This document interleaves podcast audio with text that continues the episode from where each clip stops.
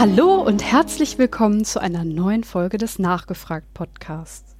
Ich bin Michi und in der heutigen 19. Folge habe ich mir das Thema Gentechnik rausgesucht. Kaum ein anderes Thema ruft panikartigere Diskussionen hervor wie dieses. Genfood soll man nicht essen, in dem Bereich forschen soll man nicht tun. Aber wie ist eigentlich die Wissenschaft dahinter? Wie stark sind die Risiken und wie stark sind die gesundheitlichen Bedenken wirklich? Um das einmal einzuschätzen, habe ich mir wieder einen Gast eingeladen. Herzlich willkommen, Martin Moder. Hallo. Hallo. Hi, du bist Molekularbiologe, Autor und betreibst schon sehr lange Wissenschaftskommunikation und bekannt bist du von den Science Busters. Ist das richtig? Ja, ja. Ja, ich, ich glaube, das fasst gut zusammen. Du hast sogar was mit Gentechnik studiert. Kann man das so sagen? Also ich habe Genetik studiert, ich habe Molekularbiologie studiert, ich habe Molekularmedizin studiert. Das sind alles sehr verschiedene Begriffe für sehr verschiedene Spezialisierungen, aber letztlich ist alles Genetik. Was hast du da genau gemacht? Puh. Also genau war jetzt ein böses Wort. Ich sage es lieber nicht allzu genau, weil sonst ist die Stunde auch schon rum.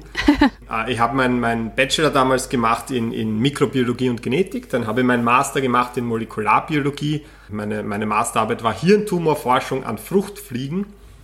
Und dann habe ich meinen Doktor gemacht in molekularer Medizin, wo ich wie, wie umschreibe ich das, an einer seltenen Erbkrankheit gearbeitet habe und geschaut habe, ob ich irgendwelche Gene zusätzlich kaputt machen kann zu einem eh schon kaputten Gen, damit die Zellen insgesamt aber weniger kaputt sind. Klingt komisch, ist aber so, hat sogar funktioniert.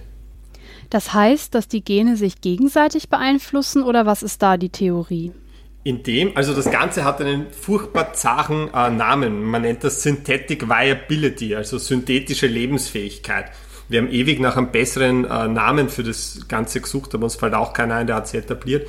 Es ist die Idee, manchmal hast du einen genetischen Defekt und der führt zu einer Krankheit und du kannst den aber kompensieren, indem du irgendwo im Genom einen zweiten genetischen Defekt einführst und auf einmal verhalten sich die Zellen wieder annähernd gesund.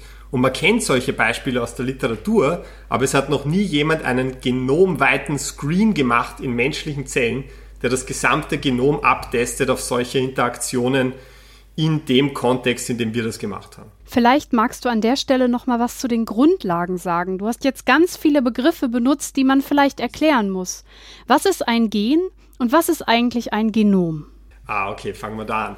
Also unsere Erbinformation und die Erbinformation von allen Lebewesen basiert eigentlich auf demselben Code, der wirklich quer durch alle Lebensformen ident ist. In mir, in dir, in Viren, in Pflanzen, in Bakterien. Und mhm. das ist eine Abfolge von vier Buchstaben, sagen wir A, T, G, C. Adenin, Thymin, Guanin und Zytosin. Das sind die vier Bausteine, die diesen genetischen Code formen. Ja? Und alles, alles, was uns ausmacht, was nicht durch unsere Umwelt geprägt ist, ist durch diese vier Buchstaben niedergeschrieben.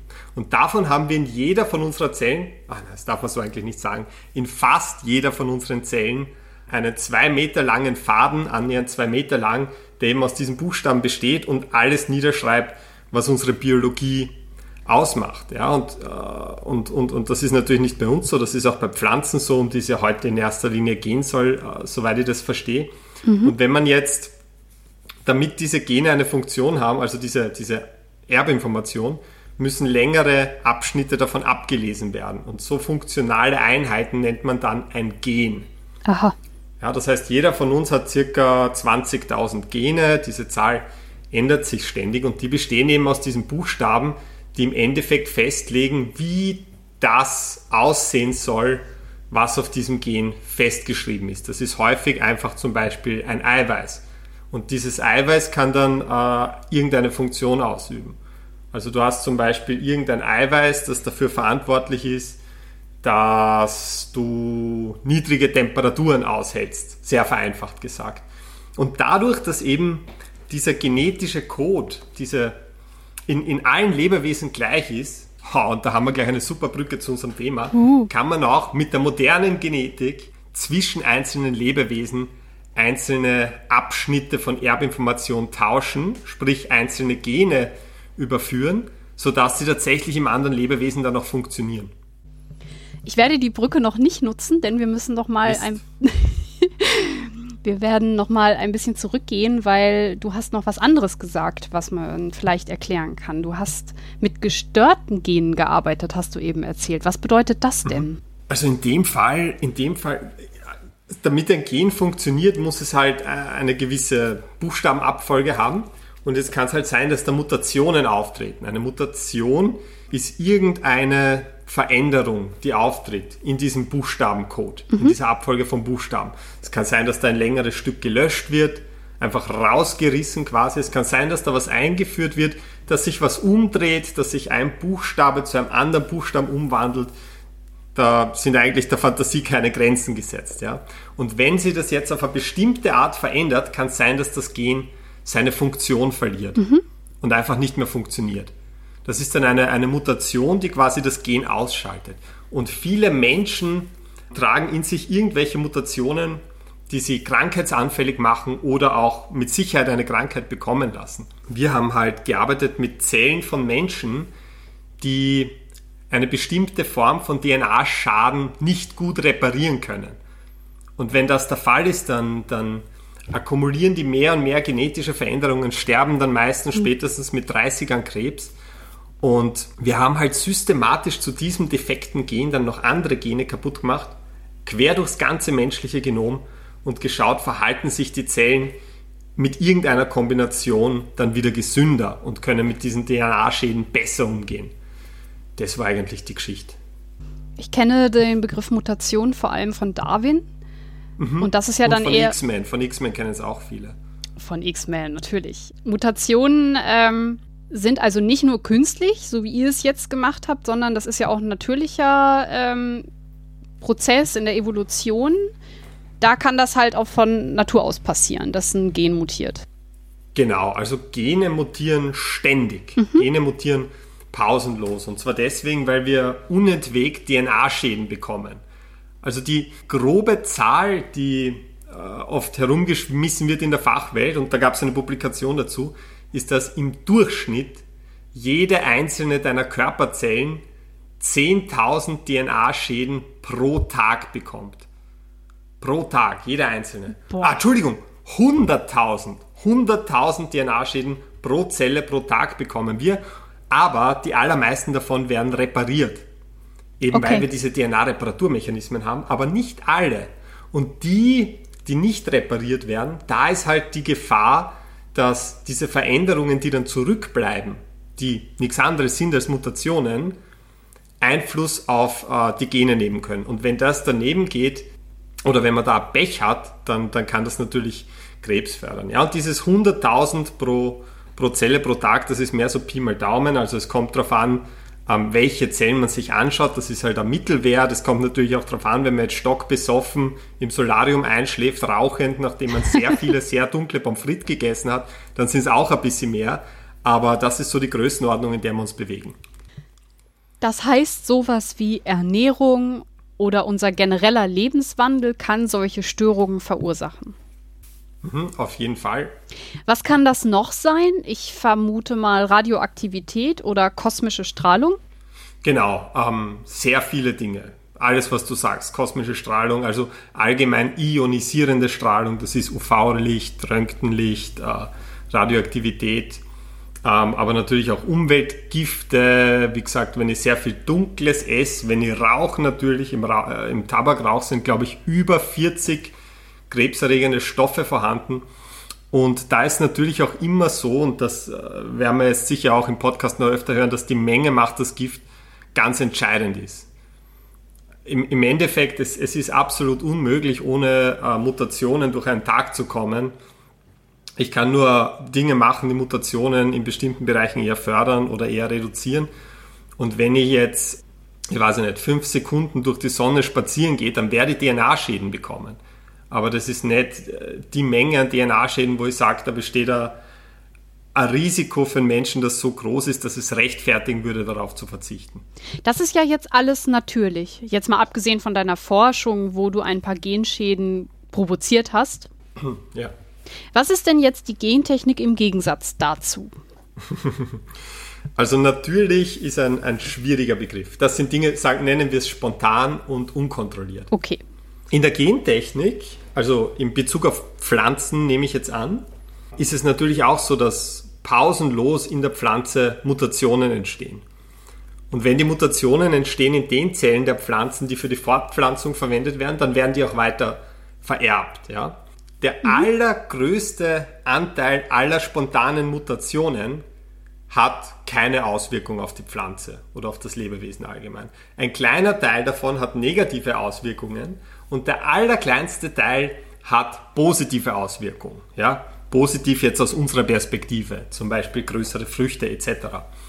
Und man weiß nicht wirklich, wann die Leute das erkannt haben, aber wir verändern ja schon irrsinnig lang unser Saatgut insofern, als dass wir einfach immer die Varianten weiterverwendet haben, die irgendwelche vorteilhaften Mutationen aufgewiesen haben. Ja, das heißt, unsere, unsere Ur-Ur-Ur-Vorfahren, weiß Gott, die haben äh, tendenziell eher, sagen wir, die Äpfel weiterverwendet, die besonders groß waren oder besonders rot. Und was dadurch passiert, ist, dass ähm, sich im Laufe dieser Züchtung, auch wenn sie unbewusst geschieht, die vorteilhaften Mutationen anreichern. Das heißt, wir haben schon immer diese vorteilhaften Genvarianten in den Pflanzen angereichert. Und wenn man sich anschaut, zum Beispiel wie der Vorfahre des modernen Maiskolbens ausgesehen hat, niemand würde auf die Idee kommen, dass diese Pflanze irgendwas mit Mais zu tun hat. Das schaut Stimmt. aus wie ein äh, buschiges Gras. Das äh, findet man bis heute, das nennt sich Theosinte und hat ein paar äh, kleine Maiskügelchen oben, schaut eher aus wie Gerste, aber nie wie ein Maiskolben. Ähm, und den hat man über Jahrtausende in Mexiko gezüchtet zu dem, was man heute als diese im Vergleich dazu wirklich arg mutant wirkenden Maiskolben kennt. Ähm, und das basiert eben darauf, dass einfach automatisch Menschen die vorteilhaften Mutationen anreichern. Das ist jetzt, sagen wir aber, natürliche, das nennt man klassische Kreuzung, wenn man so will, oder Auslesezüchtung. Und das ist eben die ganz natürliche Art, wenn man dieses Wort verwenden will. Ja? Aber das dauert natürlich irrsinnig lang. Klar. Bis man da eine Pflanze wirklich äh, verändert von ihren Eigenschaften her. Wie gesagt, Jahrtausende oft. Man hat begonnen, das zu beschleunigen in den 60ern. Und zwar hat man gesagt, gut, wir sind jetzt nicht, wir sind jetzt faul, wir warten nicht, bis die Natur zufällig irgendwelche Mutationen hervorruft in den Pflanzen, die wir dann äh, auslesen können, sondern wir machen jetzt ähm, Natur auf Koks und bringen urviele von diesen Mutationen selber zufällig ein. Und das hat man in den 1960ern begonnen und das nennt man die Mutagenese. Ja, dabei nehme ich mein Saatgut oder meine jungen Pflanzen und schaue, dass zufällige Mutationen in großen Mengen auftreten. Und das mache ich entweder damit, dass ich sie radioaktiv bestrahle oder mit ultraviolettem Licht bestrahle oder indem ich es irgendwelchen mutagenen Chemikalien aussetze. Was dabei passiert, ist, dass DNA-Schäden entstehen, dass nicht alle dieser DNA-Schäden korrekt repariert werden und die, die nicht korrekt repariert werden, die führen zu einer Mutation. Und in seltenen Fällen habe ich dann Saatgut dabei, das eine vorteilhafte Mutation hat. Jetzt kann ich die wachsen lassen und schauen, ob irgendeiner von diesen, sagen wir, Apfelsamen, die ich da radioaktiv bestrahlt habe, besser ist. Das ist aber doch jetzt noch ziemlich zufallsgetrieben und man probiert viel aus. Ich schicke ja quasi Strahlung auf mein Gen und tausche nicht gezielt bestimmte Teile des Erbguts aus, sondern hoffe, dass eine gute Mutation entsteht. Genau, genau. Ich mache einen riesen Sauhaufen. Die meisten Pflanzen, die dabei rauskommen, sind absolut unbrauchbar. Entweder es hat sich gar nichts verändert oder das sind irgendwelche kleinen äh, verkrüppelten Pflänzchen, mit denen du gar nichts anfangen kannst. Aber ein sehr kleiner Prozentsatz da, davon wird absolut zufällig mitunter, also nicht nur, aber auch Mutationen enthalten, die vorteilhaft sind. Ich wollte noch mal kurz fragen, ob man dieses, ich sag mal, zufällige verändern kann, indem man zum Beispiel Züchtungen bzw. Kreuzungen macht. Wenn man zum Beispiel weiß, dass das eine ein führendes Gen ist bei der Pflanze und bei der anderen Pflanze ist es ähm, ein, ich weiß leider den Begriff nicht genau, ein äh, zurückstehendes Gen ist, dass sich das andere durchsetzt, kann man damit vielleicht irgendwie vorankommen oder ist das ja. auch eine schlechte, also eine langsame Methode? ja, do, dominant und rezessiv. Danke. Ähm, ja, genau, das, das kann man auch machen. Also wenn man weiß zum Beispiel, äh, puh, sagen wir, Hausnummer, sagen wir, ähm, eine glänzende Schale wäre auf einen dominanten Gen, dann, dann kann man das natürlich auch nutzen, um gezielt Äpfel mit glänzenden Schalen äh, zu verbreiten. Äh, allerdings kann ich das nicht nutzen, um wirklich neue Eigenschaften zu kreieren. Ach so. Und das will ich einfach. Also ich will den Ertrag steigern, ich will, dass es vielleicht länger haltbar ist.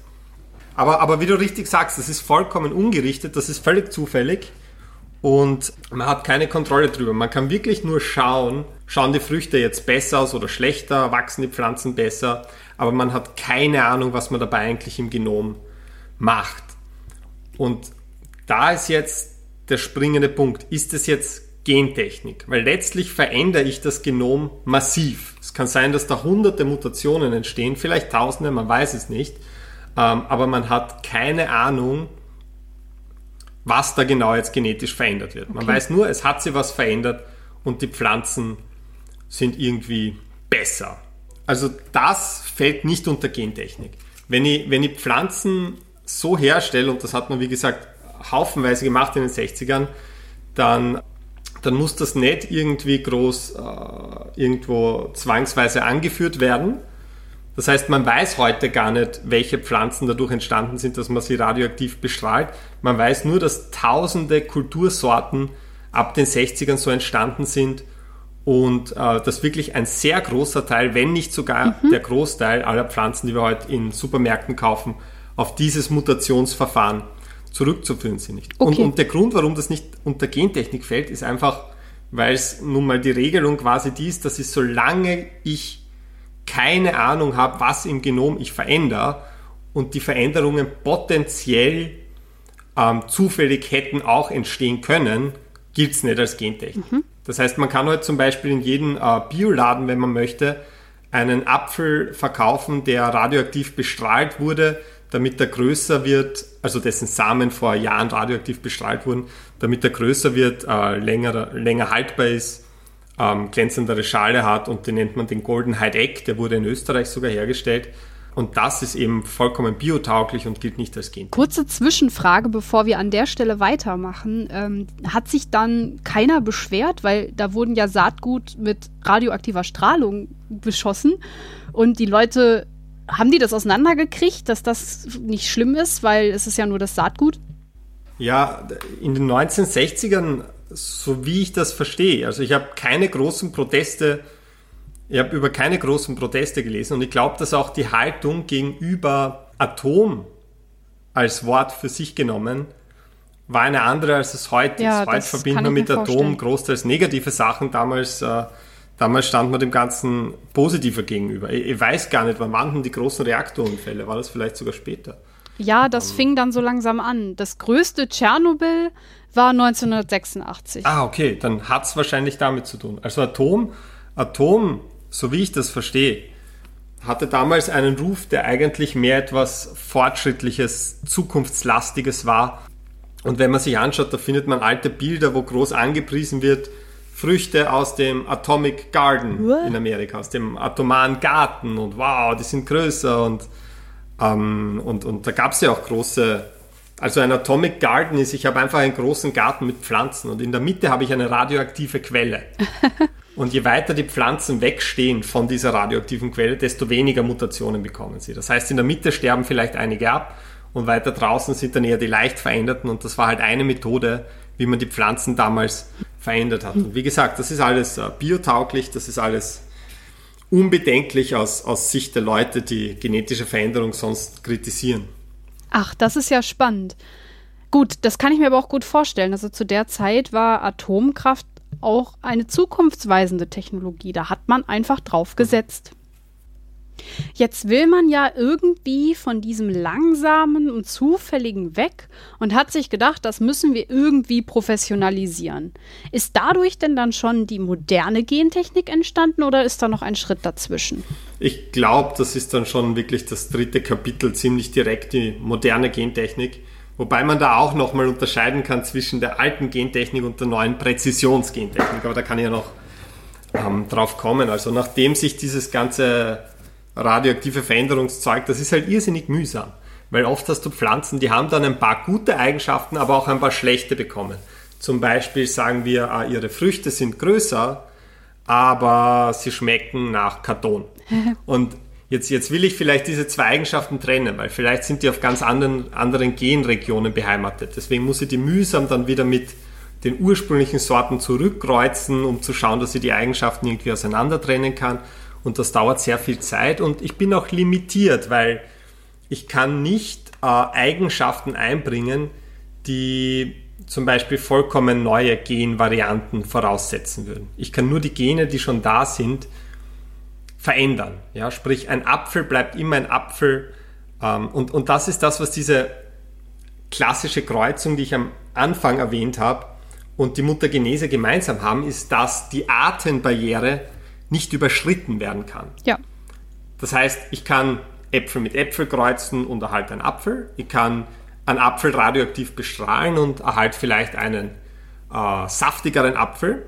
Aber ich kann nicht den Apfel mit einer Banane kreuzen und erhalte einen Banapfel. das, das, das, und das ist, wo die moderne Genetik dann auf einmal eine neue Welt eröffnet hat. Und zwar dadurch, und das ist circa 20 Jahre her jetzt, dass die ersten gentechnisch veränderten Pflanzen dann wirklich angebaut wurden. Wir können, nachdem der Code des Lebens, die DNA, ja in allen Lebewesen eigentlich gleich funktioniert, ein Gen aus einem Bakterium in eine Pflanze schmeißen. Ich kann ein Gen aus einem Fisch in eine Tomate schmeißen. Hat man auch gemacht. Und da stößt man dann auf sehr schwierige Fragen. Äh, zum Beispiel eine Sache, die man gemacht hat mit der modernen Genetik, die sie aber nie wirklich durchgesetzt hat, das war die sogenannte Flavor Saver Tomate. Oh Mann, ich hoffe, ich verwechsel das jetzt nicht. Ich bin mir nicht sicher, ob das der Name war oder ob das eine andere Tomate war. Das packen Aber wir einfach in die Show Notes. okay, es, es gab eine Tomate, der hat man ein Gen von einem Fisch eingesetzt, das dafür verantwortlich ist, Resistenz gegen Kälte zu verleihen. Mhm. Das heißt, ich kann eine Tomate kälteresistent machen, was ja für manche Landwirte, die vielleicht in kühleren Regionen leben, ganz gut ist. Und da war dann aber der Widerstand von den Konsumenten plötzlich enorm. Weil man kann sich vorstellen, ja, wir haben eine Vorstellung von einem Fisch und wir haben eine Vorstellung von einer Tomate. Und wenn ich jetzt die Essenz des Fisches mit der Essenz der Tomate vermische, weil irgendwie, wir sehen ja die DNA irgendwie als die Essenz, die Grundlage von einem Wesen in der Biologie dann kommt sofort irgendwie das Gefühl auf, was ist dann? Habe ich jetzt eine Tomate, die fischelt? Kann ich die jetzt überhaupt als Veganer essen, wenn da irgendwas von einem Fisch drin ist? Das ist gar nicht so leicht. Und da gab es dann auf jeden Fall schon damals auch großen Widerstand gegen die Vorstellung, dass diese Artenbarriere einfach etwas ist, das vielleicht nicht angetastet werden sollte. Das heißt, man hat aus dem einen Produkt ein Gen rausgenommen und es in ein anderes Produkt, Pflanze, sonst was reingetan, hat also Gene ausgetauscht und dann konnte man sogar die Atembarriere überwinden, um quasi ein hm. besseres Produkt zu bekommen.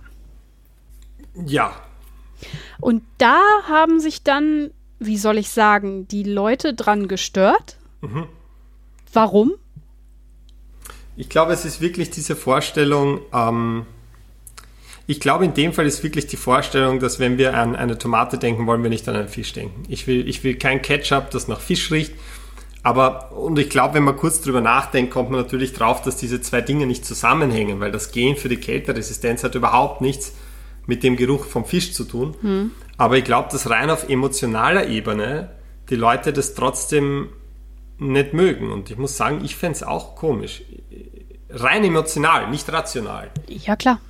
Und vielleicht hängt es auch damit zusammen, dass wir das Gefühl haben, diese Überwindung der Atembarriere wäre etwas, das so fernab ist von einem natürlichen Prozess, dass wir darin äh, enorme Gefahren vermuten, einfach weil es so neu ist. Und, und, und da muss man halt dazu sagen, die Atembarriere wird in der Natur am laufenden Band überwunden. Kannst du vielleicht nochmal erklären, was mit Atembarriere genau gemeint ah, ist? Sorry, sorry. Ähm, ja klar, es ist ja so, ähm, wir Menschen können uns mit Menschen fortpflanzen. Das bewegt sich alles innerhalb der Atembarriere. Das heißt, wir können äh, mit Menschen Nachkommen zeugen, aber nicht mit Vögeln. Mhm. Also mit den Tieren, den Vögeln. Und wie gesagt, da, da bildet quasi die Art, der man angehört, eine Barriere, die man genetisch nicht überwinden kann. Und hier kann halt die Gentechnik weitergehen und sagen, ist mir wurscht, wir nehmen ein Gen vom Vogel und hauen es in Mensch. Rein hypothetisch. Könnt, könnte man machen, wenn wir, weiß ich nicht, Federn haben wollen.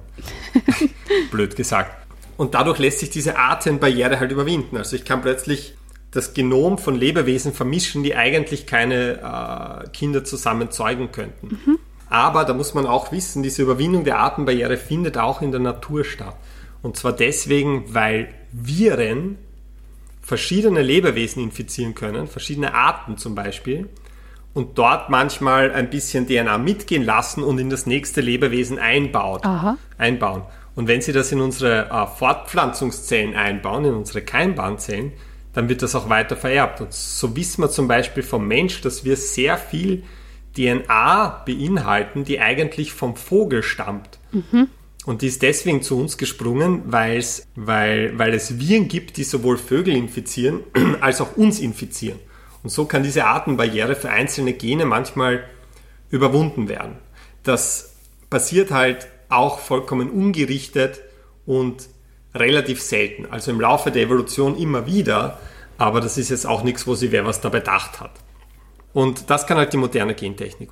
Und was man bei Pflanzen jetzt häufig macht, ist, dass man Gene von Bakterien in die Pflanzen einbringt. Weil Bakterien haben sehr viele, sehr coole Tricks entwickelt im Laufe der Evolution, die mitunter dazu verwendet werden können, dass man Pflanzen mit diesen Genen vor Fraßfeinden schützt, also vor Insekten mhm. oder vor Pflanzenschutzmitteln, also vor, vor Unkrautvernichtungsmitteln eigentlich.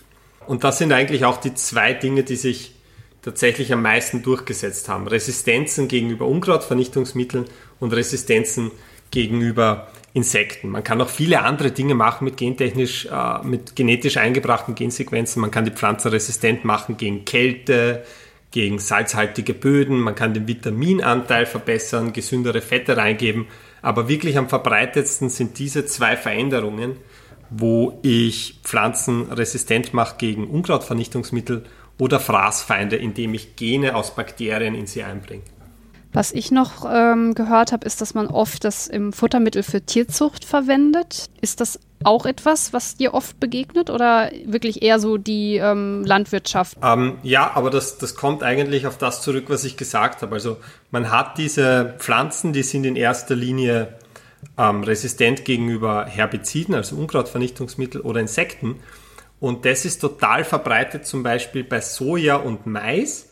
Und mhm. das sind zwei Sorten, die man oft in der äh, Futtermittel oder für Futtermittel verwendet. Aha. Das heißt, auch bei uns in Österreich, wo ähm, Gentechnik, also wo keine Gentechnik angebaut wird, wir haben das quasi nicht äh, darauf verzichtet, sondern wir haben es nur ausgelagert. Ja? Wir haben es outgesourced indem wir viele, viele Tonnen gentechnisch verändertes Soja und Mais jedes Jahr importieren, um damit unsere, äh, unsere Rinder und was auch immer man mit Soja und Mais füttert, zu ernähren. Das heißt also, dass im Grunde nicht jedes Land dann jetzt auch das gleich macht, sondern es gibt dann aber auch noch andere Länder, wo das erlaubt ist und wo dann das Mais und das Soja, das ihr importiert, dann halt entsprechend gentechnisch verändert angebaut wird? Genau. Ich bin mir nicht sicher, wo in der EU das momentan passiert. Ich glaube, Spanien war lange Zeit, bin, bin mir nicht sicher, ob die momentan noch anbauen. Aber wir importieren einfach sau viel und eigentlich alle anderen Länder auch. Wir importieren sau viel gentechnisch verändertes Futter. Und das Interessante ist ja, wenn eine Pflanze äh, zugelassen wird als eine, die man als Futtermittel für Tiere importieren darf, ist das auch gleichzeitig, also das ist dasselbe Zulassungsverfahren, ist das auch gleichzeitig die Lizenz, dass man es in äh, Lebensmittel verwenden dürft. Mhm. Das heißt, all die, das genetisch veränderte Soja und Mais, auch wenn wir es bei uns kaum haben, man findet es schon, aber man muss sehr lang suchen, ähm, wir dürften es verkaufen. So ist es nicht. Wir dürfen es nicht anbauen, aber wir dürften es verkaufen. Ich nehme mal an, das gilt halt auch für Produkt, also für Obst und Gemüse. Wenn das halt gentechnisch verändert ist, dürfen wir es hier trotzdem verkaufen?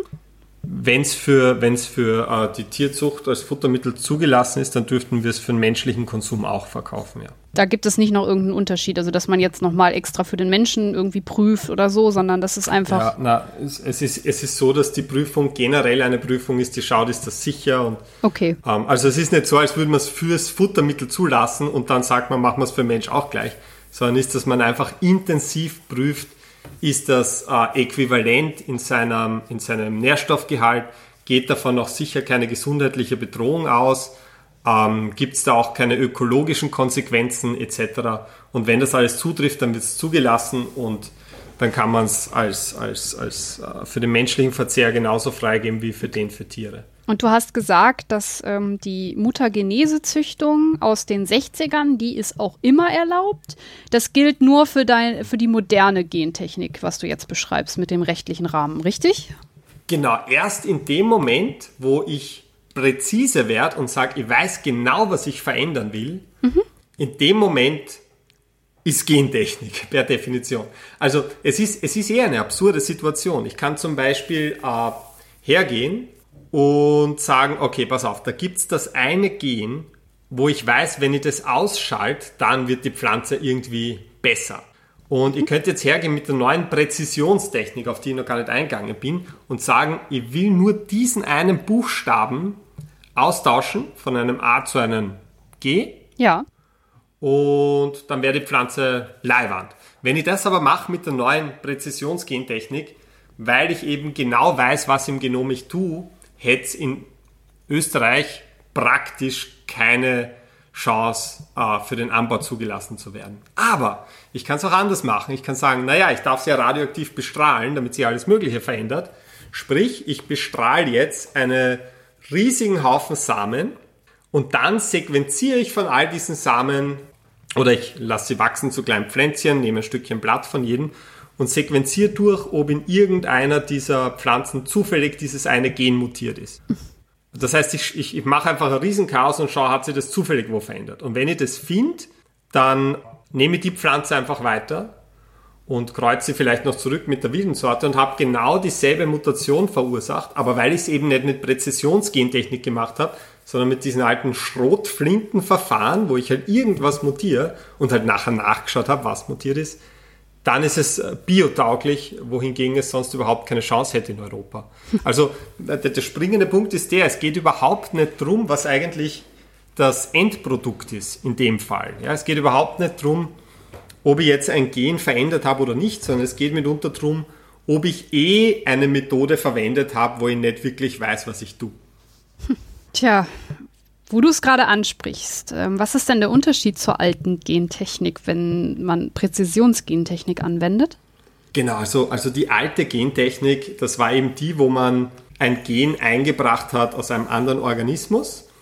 Ähm, und da hatte man eigentlich, das ist jetzt sehr vereinfacht gesagt alles, aber da hatte man keine guten Möglichkeiten genau zu kontrollieren, wie man das macht. Also da gab es verschiedene Methoden, man kann ein Gen entweder in eine Pflanze einbringen, indem man es zuerst in ein Bakterium haut und das Bakterium überträgt es dann an die Pflanze. Oder man kann die Gensequenzen, die man einbringen will, auf die Oberfläche von mikroskopisch kleinen Goldpartikeln packen und die schießt man dann in die Pflanze oder in die Pflanzenzellen und aus den Pflanzenzellen macht man dann wieder neue Pflanzen. Aber das Problem ist, da weiß ich nicht, wo im Genom fügt sich diese DNA-Sequenz eigentlich ein und wie oft fügt sie sich ein. Plus, ich hatte noch andere Probleme. Ich musste zusätzlich ein Antibiotikaresistenz-Gen einbringen, damit ich überhaupt die Zellen finde, wo das funktioniert hat. Und das waren alles Kritikpunkte, die man lange der Gentechnik gemacht hat, dass man sagt, man weiß nicht, wo man es einbringt, man bringt eine Antibiotikaresistenz ein ähm, und es ist total unkontrolliert. Und das mit der neuen Präzisionstechnik, die wir seit ein paar Jahren haben, zum Beispiel die Genschere CRISPR, sagt vielleicht äh, manchen mittlerweile was. Wenn nicht, hört man sicher in den nächsten Jahren immer mehr davon. Und wir werden auch gleich nochmal drüber sprechen. Super leibend. Damit kann ich wirklich mit absoluter Genauigkeit mittlerweile vorhersagen, wo ich eine Veränderung machen will. Ich kann sagen, pass auf, bei der 2 Milliardsten Base im Genom, also Buchstaben möchte ich einen Schnitt und da möchte ich folgendes Stück einbringen und danach lese ich nochmal alles ab und kontrolliere, ob das genau da sitzt, wo es sitzen soll. Und damit habe ich wirklich alles unter Kontrolle. Und ja, damit kann ich alles machen, was ich mit der alten Gentechnik auch können habe. Nur brauche ich keine Antibiotikaresistenz mehr. Ich weiß genau, wo es sitzt. Und ich kann aber noch andere Dinge machen, die mit den alten Methoden nicht möglich waren. Ich kann nämlich so kleine Veränderungen, die jetzt nicht darauf angewiesen sind, dass ich zusätzliche DNA einbringe, auch noch hervorrufen. Das heißt, ich kann sagen, pass auf, da steht ATG, ich will aber, dass da steht ATT. Und, und mit dieser Präzisionsgenetik kann ich das machen. Das wäre winzige Veränderung, ja, die mhm. je nachdem, in welchem Gen das ist, und ich überlege mir vor, was ich mache, vielleicht einen Einfluss hätte auf den Ertrag. Und wenn ich mit dieser Präzisionsgenetik so eine Veränderung mache, und das ist ein entscheidender Punkt, kann im Nachhinein nicht nachweisen, ob das verändert wurde. Weil so eine Mutation auch rein zufällig auftreten könnte. Ja, steht die Pflanze zu lang in der prallen Sonne, UV-Licht, äh, Mutation, kann passieren. Das heißt, ich kann damit minimale Veränderungen einfügen, die sie nicht unterscheiden lassen von spontan auftretenden Mutationen und wo ich ja gar nicht nachweisen kann, ob die künstlich hervorgerufen wurden. Und da wurde jetzt bis vor kurzem, bis vor ein, zwei Monaten oder so lang diskutiert, jahrelang in der EU, ob das dann als Gentechnik gelten soll. Weil es ist irrational, weil diese, diese minimalen Veränderungen, die sind kleiner als die, die zum Beispiel die Muttergenese macht mit Radioaktivität und sie sind durchdachter. Aber die hat beschlossen, nein, weil ich weiß, was ich verändere, müssen wir das als Gentechnik rechnen und halt all diese Auflagen verlangen, die es in Europa praktisch verunmöglichen, dass sie auf den Markt kommen. Und, und, und das hat halt das das Problem, dass diese Zulassungsverfahren bei uns so teuer sind und der öffentliche Widerstand so stark, dass nach wie vor wieder nur die allergrößten Firmen Zugang haben werden zu dieser Art von Veränderung. Weil nur die können sich die Zulassungsverfahren leisten. Das heißt, wenn die EU entschlossen hätte, dass diese minimalen Genveränderungen mit äh, der neuen Präzisionsgentechnik nicht unter Gentechnik fallen, unter die Kategorie oder zumindest äh, regulatorisch so gehandhabt werden, dann wäre das eigentlich die beste Chance gewesen, dieser Monopolbildung von großen Saatgutkonzernen entgegenzuwirken. Und das ist so absurd, weil dieselben Leute, die immer kritisieren diese Monopolbildung als eines der größten Probleme und vielleicht auch gar nicht zu Unrecht, waren aber dieselben, die gesagt haben, nein, das muss auch unter Gentechnik fallen und haben damit eigentlich die die beste Chance äh, verfallen lassen, dass wir, dass wir diese Monopolbildung ein Stück weit aufweichen. Kurz nochmal, um wirklich den, den Kreis zu schließen, diese winzigen Veränderungen, die bei der Präzisionsgentechnik angewendet werden, wie hängt das zusammen mit dieser Genschere CRISPR? Genau, also CRISPR ist ein Tool, das, also ein Werkzeug, das wurde 2012 entwickelt, ähm, wird sicherlich noch den Nobelpreis einheimsen, sobald die Patentstreits verflogen sind. Und es ist einfach ein Werkzeug, das es erlaubt, Gene zu verändern mit einer noch nie dagewesenen Präzision und vor allem Leichtigkeit. Es hat es hat's irrsinnig leicht gemacht, Gene sehr präzise zu verändern. Also das ist auch das Tool, mit dem ich dann gearbeitet habe während meiner Doktorarbeit, um die menschlichen Gene zu verändern. Es ist wirklich deppensicher, da musst du nicht viel können. Ähm, und früher, wenn du ein neues Gen verändern wolltest, hat das bis zu zwei Jahre dauern können, weil es so schwierig war, eine Genschere zu designen, die genau dort arbeitet und sonst nirgends. Aber mit CRISPR ist das eben wirklich so leicht geworden, dass auch kleine Züchter es anwenden könnten, wenn sie denn dürften. Was ist denn CRISPR? Genau, ist das eine genau. Strahlung? Ist das ähm, ein Eiweiß? Es ist uh, Clustered Regularly Interspaced Short Palindromic Repeats. Uh. Dafür steht CRISPR. Ich sage vielleicht doch noch ein paar Worte dazu. Bitte. Wenn ich ein Gen verändern will, ähm, mit dem CRISPR-System brauche ich zwei Komponenten, mhm. die ich allerdings beide direkt in eine Zelle einbringen kann. Die eine Komponente nennt sich Guide-RNA und die ist dafür verantwortlich zu sagen, wo soll eine Veränderung gemacht werden. Die andere Komponente nennt sich Cas9 und die ist dafür verantwortlich, tatsächlich eine Veränderung durchzuführen, weiß allein aber nicht wo. Ja? Mhm. Also diese, diese Guide-RNA, das ist nichts anderes als einen, eine lange Wurst aus äh, Gensequenz auch. Und die kann ich so designen, dass sie nur an einer ganz bestimmten A äh, Stelle im Genom binden kann. Und zwar ja. eine Stelle, die ich mir aussuchen kann. Das ist so leicht, das kann man online machen innerhalb von zwei Minuten und danach bestellt man das Ding. So leicht ist das. Wow. Dann sage ich zum Beispiel, gut, ich will in diesem, ja, da gibt es eine Homepage, die heißt Chop Chop. Äh, deswegen, weil das das Geräusch einer Genschere beim Schneiden ist. Das verlinken in der Wissenschaft, wir. Ja, da wird Humor immer groß geschrieben in der Wissenschaft. Und Voll. Dort, dort, ist, dort designt man eine Guide-RNA, die sagt, bitte hier, hier eine Veränderung machen. Mhm. Und dann bringt man noch ein, ein Protein, das dann tatsächlich die Schere ist. Ähm, und die Cas9 heißt das. Und dieses Protein bindet an die Guide-RNA, wird von der Guide-RNA an die Stelle im Genom geführt, wo die Veränderung durchgeführt werden soll. Ja. Und das Protein kann jetzt tatsächlich dort die DNA schneiden. Ah, okay. Und diesen Schnitt kann ich nutzen, entweder um das Gen auszuschalten ich kann es aber auch nutzen, um in diesen Schnitt eine andere Gensequenz einzubringen. Die muss ich dann auch noch in die Zelle hauen zusätzlich und entsprechend designen. Und mittlerweile gibt es viele Abkömmlinge von CRISPR. Ich kann das System auch nutzen, um an dieser Stelle ein Gen dann einfach vorübergehend lahmzulegen, ohne es zu zerstören. Ich kann das System nutzen, um die Aktivität von einem Gen zu erhöhen.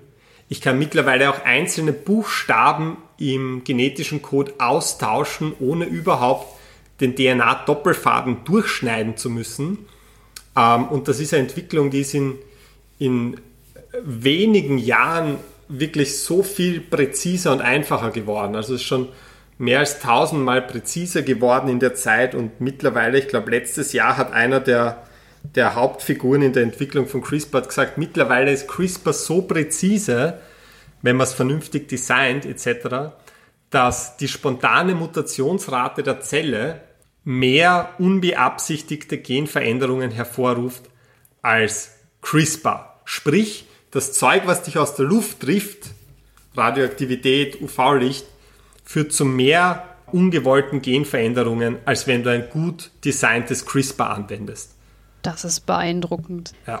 Jetzt hast du am Anfang erklärt, dass sich Gene ja auch heilen können. Wenn man jetzt so eine winzige Veränderung initiiert durch CRISPR, ähm, kann denn das Gen sich quasi dann wieder selber heilen oder wie wird das verhindert? Heilen, ich bin mir jetzt nicht ganz sicher, was ich mit dem. Also was, was, was Reparieren ist, vielleicht? Ich, ja, ja. Also es kann, wenn eine, wenn eine, eine Mutation äh, durchgeführt wurde und die Mutation ist fertig, ja, mhm. das CRISPR-System hat seine Arbeit erledigt, dann ist das fix. Dann ist das nicht unterscheidbar von allen anderen Buchstaben im Genom. Also es bleibt nichts zurück, was der Pflanze oder der Zelle sagt, da ist jetzt künstlich was verändert worden.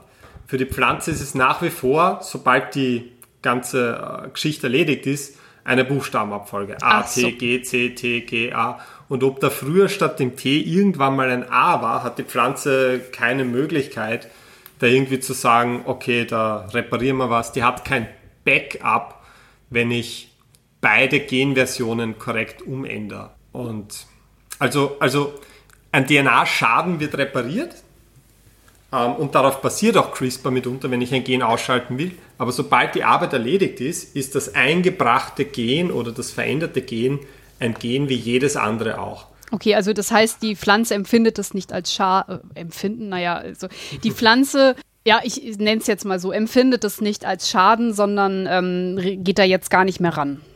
Und das geht. Genau, so, sobald der Prozess vorbei ist, ist er vorbei und die DNA der Pflanze ist aus Sicht der Pflanze ganz normal die DNA der Pflanze. Da gibt es keine Narbe, die zurückbleibt, die irgendwie verändert werden müsste oder die irgendwie rausgeschmissen wird, die DNA, die da nicht reingehört. Das ist keine Immunabstoßung wie beim Herztransplantat. Das ist einfach, sobald, sobald die Veränderung durchgeführt ist, ist sie fix im Genom und da wird nichts dran gerüttelt. Okay, jetzt hast du ja in Bezug auf CRISPR schon ähm, Vorteile angesprochen oder beziehungsweise was diese Technologie uns ermöglichen würde. Aber du hast auch gesagt, dass ähm, Gentechnik sehr häufig zu Monopolbildung führt und dass es halt Unternehmen gibt, die diese Verfahren anmelden können, weil sie halt eben eine gewisse Größe haben. Ist das so ein Nachteil von, von der Gentechnik an sich oder ähm, würdest du das nicht so bewerten? Also Was man auf jeden Fall sagen kann, es gibt natürlich wenige große Firmen, die den Großteil aller Patente auf genetisch verändertes Saatgut haben. Und das ist zum Teil einfach ein hausgemachtes Problem, weil wir, wie gesagt, die Zulassungsverfahren so kostspielig und aufwendig gemacht haben, dass du es dir einfach nur leisten kannst, wenn du schon riesengroß bist. Mhm. Jetzt ist die Frage, ähm, wie groß ist das Problem? Es ist natürlich wirtschaftlich wahrscheinlich nie gut, wenn es eine Monopolbildung gibt. Aber wenn man sich jetzt anschaut, was sind eigentlich die Sachen, die passieren? Ich meine, äh, das, das projizierte Horrorszenario ist natürlich immer Abhängigkeit von Farmern, von großen Firmen, also mhm. von Landwirten. Ähm, und das ist auch was, das man häufig hört. Da, ja, da, da, da gibt es einige Dinge dazu zu sagen, die, die vielleicht interessant sind. Das eine ist, wenn man sich einfach mal anschaut, wie geht es denn den Landwirten, die jetzt gentechnisch verändertes Saatgut verwenden. Mhm. Und da ist schon zu sagen, die Landwirte erzielen mehr Gewinn. Das heißt, finanziell zahlt es aus für die Landwirte. Da gibt es große Übersichtsarbeiten. Es gibt ja tausende Studien zu Gentechnik, gentechnisch veränderten Lebensmitteln. Ja. Und wenn man jetzt robuste Aussagen treffen will, kann man nicht einfach die einzelne Studie hernehmen, sondern man nimmt her Übersichtsarbeiten über die gesamte wissenschaftliche Literatur ja. zu diesem Gebiet. Und darauf versuche ich immer meine, äh, meine Erkenntnisse zu stützen. Und das sind die robustesten Aussagen, die man, die man treffen kann. Und wenn man sich da jetzt einfach mal finanziell anschaut, wie es den Farmern geht, ich sage Farmer, ich meine Landwirte oder Bauern damit. Farmer, Alles gut. sagt man im deutschen Kaum. Gut dann ist es so, dass der absolute Großteil der Landwirte, die umsteigen auf gentechnisch veränderte Lebensmittel, finanziell besser aussteigen. Der absolute Großteil. Und, und, und, und hier ist noch ganz entscheidend, dass dieser finanzielle Vorteil deutlich ausgeprägter ist in Entwicklungsländern als in entwickelten westlichen Ländern. Und der Grund ist einfach der, wir haben Alternativen. Ja? wenn, äh, wenn wir uns entscheiden, keine unkrautresistenten Pflanzen, äh, Entschuldigung, Unkrautvernichtungsmittelresistenten Pflanzen anzubauen, die gentechnisch verändert sind, dann können wir noch immer unseren Traktor nehmen und mit dem Flug übers Feld fahren. Mhm. Hat für uns dasselbe Resultat, aber in Entwicklungsländern, wo vielleicht nicht jeder Landwirt einen Traktor hat, hat er diese Optionen nicht. Deswegen sind die Gewinnspannen dort viel äh, größer. Vor wenigen Jahren hat es eine eine äh, große Übersichtsarbeit gegeben über die finanziellen, also über, über viele Auswirkungen der Gentechnik. Und, und da kam raus, dass im Schnitt haben Landwirte, die umsteigen, um die 70 Prozent mehr Gewinn. Und dieser Effekt ist, wie gesagt, ähm, deutlich ausgeprägter in den Entwicklungsländern als bei uns. Jetzt, jetzt ist die Frage, äh, könnte die Monopolbildung da ein Problem werden? Ähm, und da muss ich ganz ehrlich sagen, das weiß ich nicht und ich glaube auch nicht, äh, dass man das so allgemein formulieren kann. Ähm, weil man kann natürlich sagen, natürlich, die könnten jetzt die Preise enorm anheben, dann würden sie zwar die Hälfte ihrer Kunden verlieren, aber weiß Gott, ich denke mir manchmal, die Welt ist auch so angewiesen auf, auf äh, Betriebssysteme, und da gibt es eigentlich auch nur zwei große Spieler. Da gibt es Mac, und da, also Apple, und da gibt es Microsoft. Und es ist jetzt nie die große Katastrophe eingetreten, dass auf einmal sich kein Mensch mehr Betriebssysteme leisten könnte. Aber ich weiß es nicht. Ich weiß nicht, was passieren wird, aber das ist sicher ein, ein Kritikpunkt, den man, den man haben kann. Wobei man da ja jetzt durch zum Beispiel CRISPR jetzt mal die Entscheidung aus der EU jetzt mal beiseite geschoben, ähm, ja eigentlich auch was entgegenstellen könnte.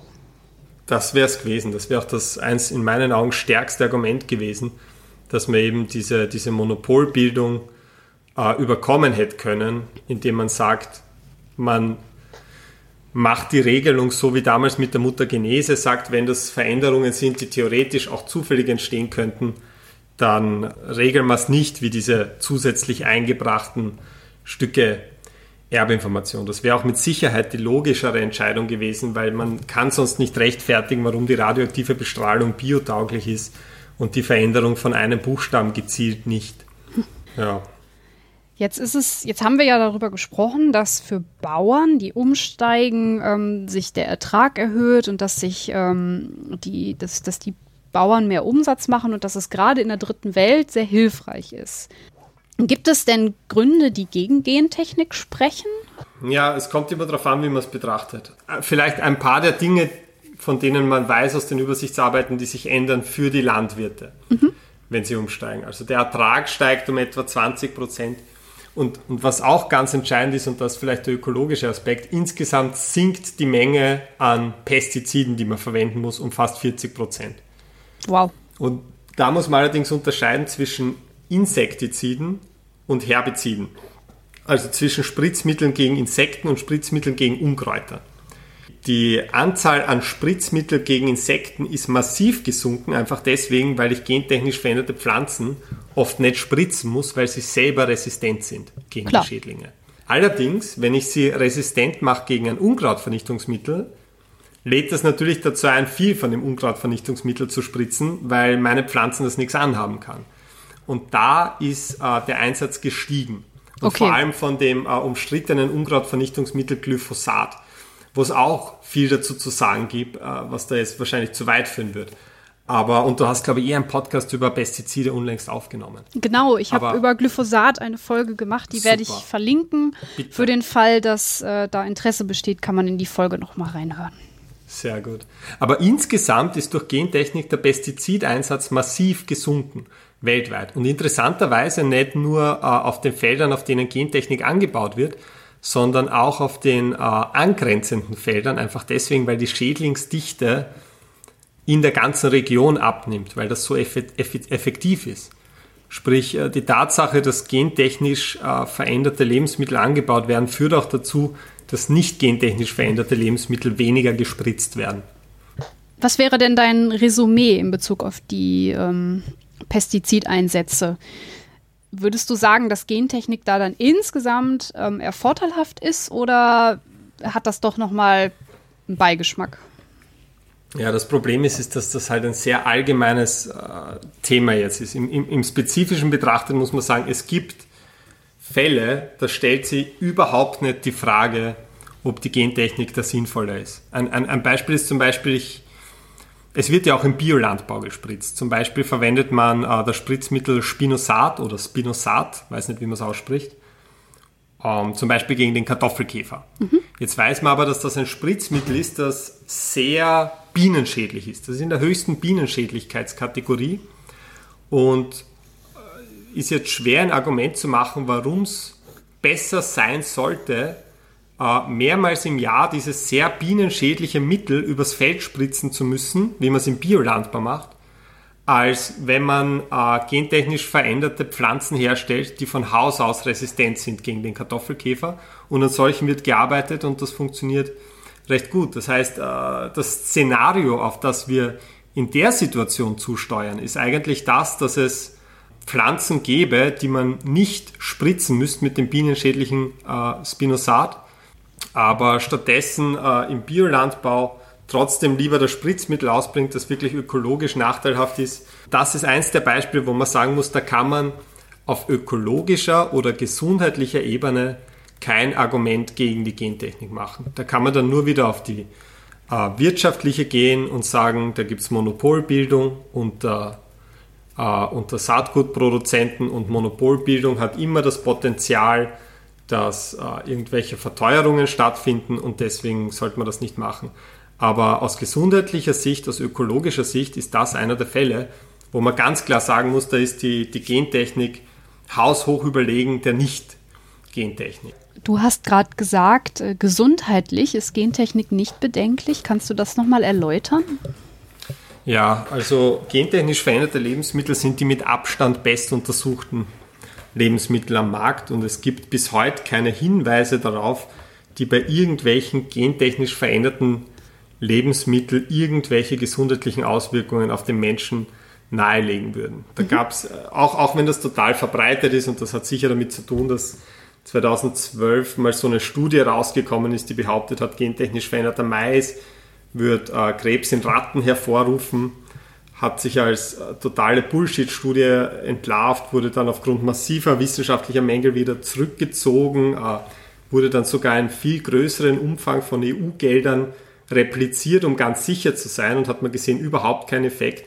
Das, das ist ein bisschen kontraintuitiv. Man glaubt, kontraintuitiv, man, man, man, man würde annehmen, wenn man irgendwas herumpfuscht in einer Pflanze, wird sie inhärent gesundheitlich gefährlich. Ja? Und die Möglichkeit würde ja bestehen.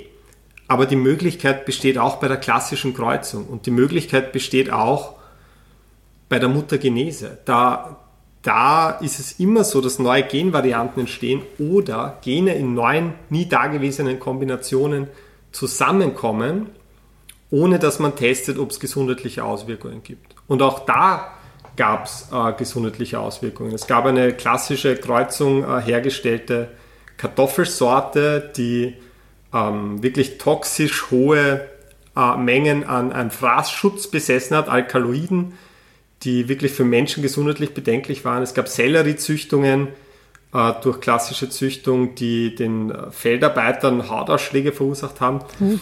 Das Potenzial ist in allen Züchtungsmethoden, aber Gentechnik, äh, gentechnisch veränderte Pflanzen sind die einzigen, wo man für viele Millionen Euro viele Jahre lang alle denkbaren Tests durchführen muss, um sicher gehen zu können, dass davon kein gesundheitliches Risiko ausgehen kann. Und nach allem, was wir heute wissen, sind gentechnisch veränderte Lebensmittel in keinem Fall gesundheitlich bedenklicher als konventionelle und in manchen Fällen sogar gesundheitlich vorteilhaft. Und das vorteilhaft, das, ja, das hört man nicht so oft, aber, aber da möchte ich ein Beispiel nennen. Da gab es auch Gerne. letztens eine, eine große Übersichtsarbeit und zwar, was tatsächlich ein reales Risiko bei Lebensmitteln ist, sind Kontaminationen mit äh, Bakterien und Pilzgiften vor allem. Ja, ja. Ja, also, also es ist, man, man kennt keinen Fall, wo jemand durch äh, Pestizidrückstände an Lebensmitteln gesundheitliche Konsequenzen gehabt hätte oder durch den Konsum von gentechnisch veränderten Lebensmitteln. Aber man kennt viele Fälle, wo es äh, Kranke und Tote gegeben hat, weil irgendwelche Pilzkontaminationen oder bakterielle Kontaminationen auf dem Saatgut war. Und was eine große Übersichtsarbeit vor einem Jahr oder so festgestellt hat, ist, dass wenn gentechnisch veränderter Mais angebaut wird, ist die Pilz, äh, die, die Konzentration an Pilzgiften auf dem Endprodukt deutlich niedriger. Mhm. Und der Grund ist einfach der, dass diese Pilze die, die Stellen der Pflanze angreifen, die schon geschwächt sind und geschädigt durch Fraßfeinde. Mhm. Wenn ich jetzt aber Mais anbaue, der aus genetischen äh, Veränderungen heraus nicht von Fraßfeinden gegessen werden kann, dann können die Pilze sich äh, da auch nicht so leicht ausbreiten und dadurch habe ich einfach viel geringere Konzentrationen von, ich glaube, es waren drei Pilzgiften, von denen man weiß, dass sie mitunter äh, Nachkommen schädigen können und krebserregend sind. Und das ist was, das völlig ausgeblendet wird, dass man nicht nur weiß, dass man insgesamt weniger Pestizide verwenden muss, sondern dass man sogar weiß, dass zumindest Genmais weniger von den tatsächlich nachweislich bedenklichen Stoffen enthält. Das ist ja auf jeden Fall schon mal gut zu hören. Jetzt ist natürlich die ja. Frage, hat denn Gentechnik irgendwelche anderen Risiken? Du hast zum Beispiel vorhin einmal die Antibiotika-Resistenzen mhm. angesprochen. Wie sieht es denn an der Front aus? Also die werden ja heute gar nicht mehr eingesetzt, weil man die bei CRISPR nicht mehr braucht. Das war die alte Gentechnik. Mhm. Und das Wort Antibiotikaresistenz ist natürlich ein hartes Wort, weil, weil wir es natürlich sofort mit Medizin und so in Verbindung bringen. Ja. Und es war auch ein legitimer Kritikpunkt. Ja, man muss sagen, im Detail, wenn man sich anschaut, ist es nicht so wild. Man hat da nicht beliebige Antibiotikaresistenzen verwenden können, sondern man hat eine, äh, eine bestimmte Form von Resistenz genommen, die irrsinnig verbreitet ist in der Biosphäre. Also die findet man in unseren Darmbakterien, dort kann man es entnehmen. Es, es, es, ich glaube, es ist ich bin mir nicht mehr sicher, welches Antibiotikum es war. Aber das ist eine Gensequenz, die extrem verbreitet ist und, und wo man jetzt nicht sagen kann, ah, aber wenn die übergeht in irgendwas in der Natur, die ist sowieso schon in der Natur. Während du ein gentechnisch verändertes Lebensmittel isst, haben deine Bakterien im Darm genau dieses Gen tausendmal ausgetauscht und da geht auch nichts auf dich über. Aber ich muss sagen, auch wenn, wenn von der Logik her keine nennenswerte Gefahr davon ausgeht. Ja. Und es ist, es ist auch kein Antibiotikum, das man beim Menschen einsetzt für medizinische Zwecke mitunter. Mhm. Aber muss man trotzdem sagen, wenn das nicht drin ist, habe ich auch ein besseres Gefühl. Und ich finde es sehr gut, dass das nicht mehr drin ist. Aber das war einer der Kritikpunkte bei der alten Gentechnik, wo ich gesagt habe, gut, ja, das ist was, da sollte man wirklich ein Auge drauf haben. Aber muss man auch sagen, die sind jetzt seit 20 Jahren am Feld. Es gab nicht einen Zwischenfall, wo das für irgendwelche Probleme gesorgt hat. Das ist auch schon mal gut, vor allem, du hast ja gerade gesagt, du hast dann ein besseres Gefühl, ähm, wenn mhm. das weg ist. Wie, wie ist das mit der Logik dahinter? Ich glaube nicht, dass das eine große Logik hat. Ich bin ja auch kein Fan davon, so viel zu verändern wie nur irgendwie möglich in einer Pflanze, aber ich bin doch ein Freund davon zu sagen, schau mal, was funktioniert und wenn es gut funktioniert und Vorteile hat für, für die Ökologie, für, für die Gesundheit vielleicht, für die Ernährungssicherheit und die Landnutzungseffizienz, dann, dann finde ich es absurd, äh, das nicht zu machen. Das trifft halt in vielen Fällen einfach zu auf Gentechnik. Gentechnik hat nicht das Versprechen erfüllt, dass alle Probleme der Landwirtschaft lösen kann. Ich glaube auch nicht, dass das Versprechen jemals gemacht hat. Äh, es wird ihm nur gern vorgeworfen, es hätte es gemacht und nicht erfüllt. Aber es gibt einfach Bereiche, wo es so eindeutig vorteilhaft ist, dass ich es mittlerweile sehr schwierig finde, da dagegen zu argumentieren. Ich habe selber nicht angefangen als ein, ein großer Gentechnik-Befürworter, aber je mehr ich mich damit auseinandergesetzt habe, desto mehr habe ich gesehen, gut, es gibt Bereiche, da ist jede Argumentation dagegen äh, nur noch auf Dogma getrieben und, und nicht mehr auf rationale Überlegung. Was sind das denn für Dogmen, die die Menschen treiben, gegen Gentechnik zu sprechen? Ich glaube, es ist ganz stark diese Dichotomie, die viele im Kopf haben, dass auf der einen Seite ist das Natürliche, das Gute, das ökologisch Verträgliche und das Altbäuerliche und auf der anderen Seite die Industrie, die Patente, die, die Chemie auch und, und einfach Big Pharma oder Big Landwirtschaft. Mhm. Und es ist halt, es ist halt so nicht aufrechterhaltbar. Ich finde, das Erste, was es aufbricht, ist diese Vorstellung, dass die Grenze zwischen Gentechnik und Nicht-Gentechnik keine scharfe ist. Und dann, wenn man ins Detail schaut und sie wirklich anschaut, gut, wo wird denn weniger Spritzmittel eingesetzt? Was ist denn tatsächlich schonender für den Boden und die Bodenlebewesen? Da ist für mich der Pflug das deutlich größere Problem als beispielsweise Glyphosat. Wenn man sich anschaut, was ist denn tatsächlich mit diesen armen Landwirten in den Entwicklungsregionen? Profitieren die wirklich davon, wenn ich ihnen den Zugang zur Gentechnik verwehre? Nein, tun sie nicht. Das Gegenteil ist der Fall. Das ist in deren größten Interesse, äh, Zugang dazu zu erhalten. Und es ist sehr egozentrisch von mir, mich da in meiner äh, bobo-westlichen Welt dagegen zu erheben und zu sagen, das ist unnatürlich, das wollen wir nicht. Und da gibt es Leute, deren Existenz davon abhängt und Gesundheit und Überleben. Wie ist das denn mit ja. Welternährung? Kann da die Gentechnik helfen? Die Welternährung lässt sich auf jeden Fall irgendwie meistern, würde ich mal sagen. Die Frage ist nur, wie sehr müssen wir den Planet kaputt machen, um das Ziel zu erreichen. Also meines Wissens ist ja die, die, die besten Abschätzungen, die man hat, ist, dass bis 2050 wird die Menschheit so auf 10, 11 Milliarden anwachsen, danach wahrscheinlich nicht mehr. Mehr, aber der Lebensmittelbedarf wird sich bis dahin mehr als verdoppeln, weil der Wohlstand steigt, weil mit dem Wohlstand auch der Fleischkonsum steigt. Das ist vielleicht keine schöne Entwicklung, aber es ist eine, die äh, mit ziemlicher Sicherheit eintreten wird. Das heißt, wir werden bis 2050 doppelt so viel Lebensmittel produzieren müssen wie heute. Und wenn man die Leute fragt, werden die meisten sagen, gut, wir verbrauchen aber heute schon zu viel Land. Wir zerstören heute schon zu viel Wald, um äh, Lebensmittel anzubauen, für uns und für die Tierzucht. Wir verbrauchen zu viel Wasser. Das heißt, die Frage ist, wie können wir die Lebensmittelproduktion steigern, ja sogar verdoppeln, ohne noch mehr ökologisch kaputt zu machen. Mhm. Und da muss man sagen, da ist natürlich etwas, das man anstreben muss, so eine Art, ähm, wie soll ich sagen, äh, so eine Art nachhaltige Intensivierung. Sprich, ich muss es irgendwie schaffen, auf sehr kleiner Fläche sehr viel mehr Lebensmittel zu produzieren, ohne dadurch die Ökologie an diesem Ort zu sehr zu schädigen. Mhm. Und das ist, das ist das, was viele Leute, glaube ich, verkehrt betrachten. Die sagen, okay, je mehr wir die alten Methoden verwenden, desto besser. Ja, aber die alten Methoden haben eine scheiß Landnutzungseffizienz. Mit, mit, mit den alten Methoden, wenn ich 10 Milliarden Menschen ernähren will, da werde ich so verdammt viel Wald zerstören müssen, um das anzubauen. Das will keiner haben. Viel besser, ich habe eine hohe Landnutzungseffizienz und kann tatsächlich aus dem Land, das jetzt schon äh, für, für Lebensmittelproduktion verwendet wird, viel mehr rausbekommen, im Idealfall äh, ohne den Boden dabei mehr zu belasten. Und da kann Gentechnik sicher ein Teil der Lösung sein, weil Gentechnik hat jetzt schon einen deutlich höheren Ertrag. Und zwar nicht, weil man die Pflanzen so verändert hätte, sondern einfach, weil es viel weniger äh, Verlust hast durch Schädlingsbefall ja. und durch Unkrautwachstum.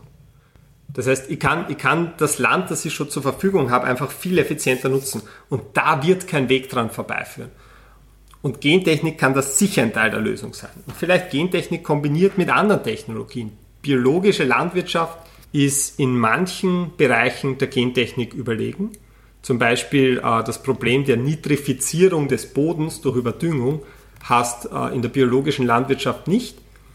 Aber die Wahrheit ist auch, dass Bio kann die Welt nicht ernähren. Sie können es jetzt nicht ernähren, wenn wir nicht alle radikal unseren Konsum umstellen. Und da muss ich sagen, das halte ich für nicht realistisch. Und sie wird es vor allem nicht in die nächsten 20 Jahre ernähren können. Das heißt, so romantisch die Vorstellung auch ist, dass der Bauer wieder mit äh, der Sense das Korn erntet und bucklert am Feld herumläuft, jedes Unkraut einzeln ausrupft, das wird nicht passieren. Aber was passieren muss, ist irgendeine Form der Intensivierung, die nicht die Ökologie zerstört. Da kommen wir nicht dran herum. Ganz klar. Also ich fasse zusammen, wir haben eine höhere Landnutzungseffizienz. Wir gehen ressourcenschonender vor. Es ist ja auch, wenn wir zum Beispiel weniger Wald abholzen, für das Klima besser. Gesundheitlich sehen wir zumindest keine stärkeren Bedenken als bei konventionellen Anbau- und Kreuzungsmethoden. Und andere Risiken wurden auch ausgemerzt durch diese Antibiotikaresistenzen, die nicht mehr eingesetzt werden. Warum ist die öffentliche Meinung dann doch so panikartig schlecht der Gentechnik gegenüber? Was ist da, was ist da los?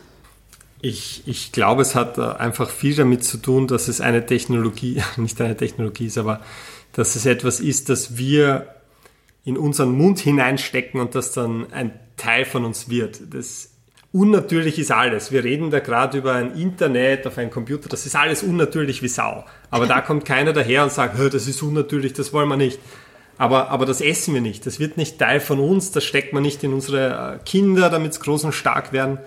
Ich glaube, dass, dass da einfach äh, diese Romantisierung der Natur so weit ausgeprägt ist, dass man sagt, gut, wie zur Hölle sollen wir das besser machen als dieses natürliche Gleichgewicht? Und man muss halt sagen, die Natur ist beides. Die Natur ernährt uns, aber die Natur versucht auch ständig uns umzubringen. Und wir sollten schauen, dass wir mehr vom Ersten haben und weniger vom Letzten. Und der Teil mit dem Umbringen ist einfach, dass wenn wir nicht entsprechende Maßnahmen treffen, sei es mit Pestiziden oder Gentechnik, wird die halberte Ernte zerstört. Und in der Vergangenheit gab es das pausenlos vor der grünen Revolution. Ja. Aber da kann die Gentechnik sicher einen Beitrag leisten, damit das mit weniger Problemen vonstatten geht, als es bisher getan hat. Und, und dann kommt, glaube ich, noch dazu, dass, äh, dass wir diese, diese David gegen Goliath-Geschichten lieben. Und wir lieben die Vorstellung, dass der große industrielle Saatgutkonzern der Böse ist und der kleine Landwirt, der versucht, weiß ich nicht, mit der Spitzhacke sein Feld umzugraben, um dort Kartoffeln einzusehen, das ist der Gute. Und wir sehen da einen Widerspruch, der einfach nicht vorhanden ist. Wir sehen nicht, wie der Landwirt total profitiert von dem, was ihm diese Firma anbietet. Wir sehen den Kampf zwischen den zwei, wo es eigentlich in vielen Bereichen einfach ein, ein, ein funktionales Zusammenarbeiten ist. Und das Problem ist diese, man spricht immer von der Gentechnik-Lobby, aber man vergisst so gern, dass es eine starke Anti-Gentechnik-Lobby gibt. Ja? Und diese Anti-Gentechnik-Lobbying, die machen viel Gutes. Das sind Umweltschutzorganisationen, das sind, das sind äh, politische Parteien. Ja, ich, ich habe früher die Grünen sehr gern mögen. Die machen auch viel Leibendes, aber zum Beispiel in dem Thema sind sie leider zu dogmatisch und das scheint sich erst jetzt langsam zu ändern. Erst vor ein paar Wochen hat mich die Renate Künast auf Twitter blockiert, weil ich irgendeine Studie geschickt habe. Aber, aber es ja, stellt sich raus, die hat alle Leute blockiert, die mich kennen, die irgendwas mit Gentechnik zu tun haben. Aber ich habe das Gefühl, dass sich langsam was ändert. Ähm, es gibt die ersten Stimmen innerhalb von Greenpeace und auch von den Grünen, die ja. sagen, da müssen wir unsere Position ändern, weil wir argumentieren nicht mehr mit dem wissenschaftlichen Konsensus, wie wir es beim Klimawandel tun, sondern wir argumentieren dagegen und es wird immer schwieriger, dieses Argument aufrechtzuerhalten. Wie gesagt, bei Spinosat und dem bienenschädlichen Spritzmittel, man kann da nicht ökologisch argumentieren, man kann nicht gesundheitlich argumentieren. Und ich glaube, die nächste Generation wird vernunftbasierter. Auch weil, glaube ich, langsam den Leuten bewusst wird, dass nur weil uns was als natürlich und gut verkauft wird, heißt das nicht automatisch, dass es die sinnvollere Option ist, sei es ökologisch oder gesundheitlich. Ja, definitiv. Jetzt hast du ja gerade schon gesagt, dass es so langsam ein Umdenken gibt. Was können wir denn tun oder wie erreichen wir denn die Leute, um ihnen halt quasi ähm, die wissenschaftlichen Ergebnisse zu präsentieren und um irgendwie da ein Umdenken zu erreichen? Ach, ja, stellt sich heraus, das ist gar nicht so einfach. Ja. Ich, ja, ich, ich versuche es ich versuch's meistens damit, dass ich einfach sage, schau mal, es gibt Dinge, die können wir messen und die Dinge, die wir messen können, schauen so aus. Wenn man sich die besten wissenschaftlichen Arbeiten hernimmt, die es gibt, nämlich diese Übersichtsarbeiten, mhm. die Reviews und die Meta-Analysen. Dann kann man zeigen, mit, mit, wenn jemand nicht generell Wissenschaft ablehnt, kann man damit sehr gut verständlich machen, gut, wenn man die Menge an Pestiziden reduzieren wollen, wenn wir wollen, dass Landwirte mehr Profit machen, wenn wir wollen, dass weniger Land verwendet werden muss, um eine bestimmte Menge äh, Lebensmittel herzustellen, dann ergibt das Sinn. So kann man argumentieren. Aber das, das emotionale Argument äh, gewinnt man damit trotzdem nicht. Und, und da bin ich auch relativ ratlos. Es, es gibt ja allgemein, es gibt ja allgemein äh, Literatur, die sagt, wie überzeuge ich jemanden von einer Position, wo ich glaube, dass er oder sie nicht die richtige Position vertritt. Und, und was sich als besonders effektiv herausgestellt hat, ist Nachfragen, weil die allermeisten Leute haben eine Position, aber haben gar nicht äh, das notwendige Hintergrundwissen, um diese Position wirklich, wie soll ich sagen, faktenbasiert vertreten zu können. Und das ist ihnen aber gar nicht bewusst. Das heißt, wenn jetzt einer herkommt und sagt, Gentechnik macht den Boden kaputt. Und du fragst einmal, ja, aber wieso? und, und er sagt, naja, wegen der Spritzmittel und bla bla bla. Und dann stellst du aber im Vergleich dem gegenüber den Pflug, der immer als die Alternative zum Spritzmittel angepriesen wird. Und sagst einmal, ja, aber ist denn der Pflug besser? Der Pflug äh, fördert den Humusabbau, der Pflug tötet die Regenwürmer zu einem großen Teil, der Pflug führt zu Bodenerosion, der Pflug hat einen enormen CO2-Ausstoß durch die Traktoren. Oder vielleicht gar nicht gegen argumentieren, sondern hat sie gezeigt, wenn du mehr und mehr nachfragst, kommen die Leute irgendwo an einen Punkt, wo sie merken, dass ihnen eigentlich das Wissen ausgeht und, und, und, und vielleicht in eine Position führt, wo sie sich, auch wenn sie ihre Position nicht äh, ändern, zumindest zu dem Entschluss kommen, dass sie sich ihrer Position nicht mehr so sicher sind und vielleicht wieder ein bisschen offen sind für neue Argumente, weil sie drauf kommen, okay, ich habe die Position, aber ich weiß eigentlich nicht wirklich warum. Und ich sehe mich da nicht als Ausnahme. Ich habe meine Position sehr oft ändern müssen und es ist, es ist äh, kein angenehmer Prozess, weil es meistens damit einhergeht, dass man, dass man Unrecht hat. Aber ich bin auch gekommen über viele, viele Jahre von einer Position, die eher gesagt hat, äh, gentechnisch veränderte Lebensmittel wollen wir nicht, zu einer, wo man sagt, es gibt Situationen, wo das ohne Zweifel die bessere Option ist. Weißt du noch, warum du damals dieser Auffassung warst? Was hat dich da getrieben? Ah, was mich getrieben hat, ist einfach das, äh, das Mitläufertum. Mhm. Wenn du bist in einer Situation, wo eigentlich alle sagen, die Gentechnik und die Firmen und die Patente und die Knebelverträge, solange du nicht anfängst, dich wirklich intensiv damit zu beschäftigen. Und intensiv heißt eben nicht, dass man auf YouTube drei Videos schaut und ein paar Standardartikel und Kommentare liest, sondern dass man vielleicht wirklich mal in die wissenschaftliche Literatur geht und auf einmal da diese riesen Diskrepanz zwischen Wissenschaft und öffentlicher Meinung feststellt, die eigentlich kaum irgendwo so ausgeprägt ist wie beim Thema gentechnisch veränderte Lebensmittel, dann muss man, wenn man versucht, sich selber ehrlich gegenüberzustehen, irgendwann sagen, okay, da war ich wohl da habe ich wohl eine Position vertreten, zu der ich eigentlich nicht das nötige Wissen gehabt hätte, um sie rechtfertigen zu können. Und wenn jetzt die Wissenschaft quasi daherkommt und durch Studien und durch Belege dir eigentlich klar macht, okay, so und so sind die Fakten oder so und so hoch ist die Wahrscheinlichkeit, dass eine Gentechnik eben weniger Risiken hat und auch gute Punkte hat. Ähm, und dann wirst du aber auf Twitter blockiert, weil du eben genau diese Studien äh, anbringst und dir das vorgehalten wird. Was kann man denn dann machen? Also die Leute sind ja eigentlich schon abgehängt. Jetzt gibt es ja noch den Weg, den du auch noch betreibst. Du bist bei den Science Busters, du machst Science Slam, wo du die Leute versuchst, über Humor zu erreichen. Was würdest du denn sagen? Ist das vielleicht auch ein Weg? Ich weiß nicht, wie effektiv es ist. Es, äh, es ist, es ist was, das ich mache, weil es mir Spaß macht und weil ich nicht will, dass man irgendwie fad wird. Ich glaube schon, dass es wichtig ist, dass Leute beginnen.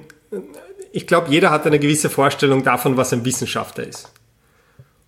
Und ich glaube, die Vorstellung beinhaltet bei einigen wahrscheinlich, dass das Leute sind, die nicht wahnsinnig viel nachdenken über die ethischen Konsequenzen von dem, was sie tun, sondern die einfach nur geil drauf sind, alles auszuprobieren und Gott spielen wollen. Und ich habe keinen Wissenschaftler kennengelernt in meinen, weiß ich nicht, wie viele Jahren in der Wissenschaft, die so wären. Ich kenne aber viele Leute, die sich enorm viele Gedanken machen und das ist das, was ein Wissenschaftler tut. Ein Wissenschaftler ist da, um sich enorm viele Gedanken zu machen. Und die meisten sind extrem reflektiert und die meisten sind tatsächlich liebenswerte Kerle mit einem gut ausgerichteten moralischen Kompass. Auch die, die an Pflanzen arbeiten und, und haben wirklich äh, das Gute vor Augen. Und, und ich, ich glaube, dass es wahrscheinlich leichter ist, Leuten verständlich zu machen, dass viele von diesen Wissenschaftlern, mitunter auch bei den Firmen, die Saatgut herstellen, einfach wollen, dass die Leute besseres Saatgut haben. Dass mhm. das das ist, was sie treibt.